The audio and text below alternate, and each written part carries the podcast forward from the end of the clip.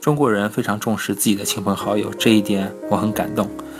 我曾经听过这样的一个故事：有一个在中国台湾工作的日本人，因为工作时间太忙了，没有时间陪伴旅游的父母。不好意思，我实在没时间，你们自己玩吧。谁知道他的中国同事听到这样的事情后，个个都义愤填膺。他们会觉得工作哪有爸妈重要啊？真没想到你是这样的人。中国人从来不会忘记父母的养育之恩，非常孝敬父母。过年的时候还会给老人发红包呢。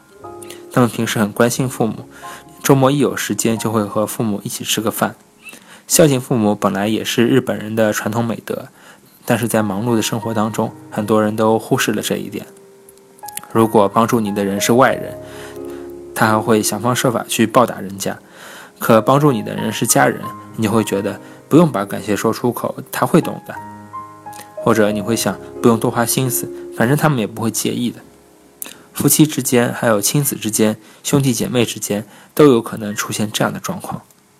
可是，在我看来，我们应该把家人当做一个独立的个体来打交道。从某种程度上来讲，这种态度才是真正的精神独立。跟家人说谢谢，确实有点难为情，但是请大家尽量把这句话说出口。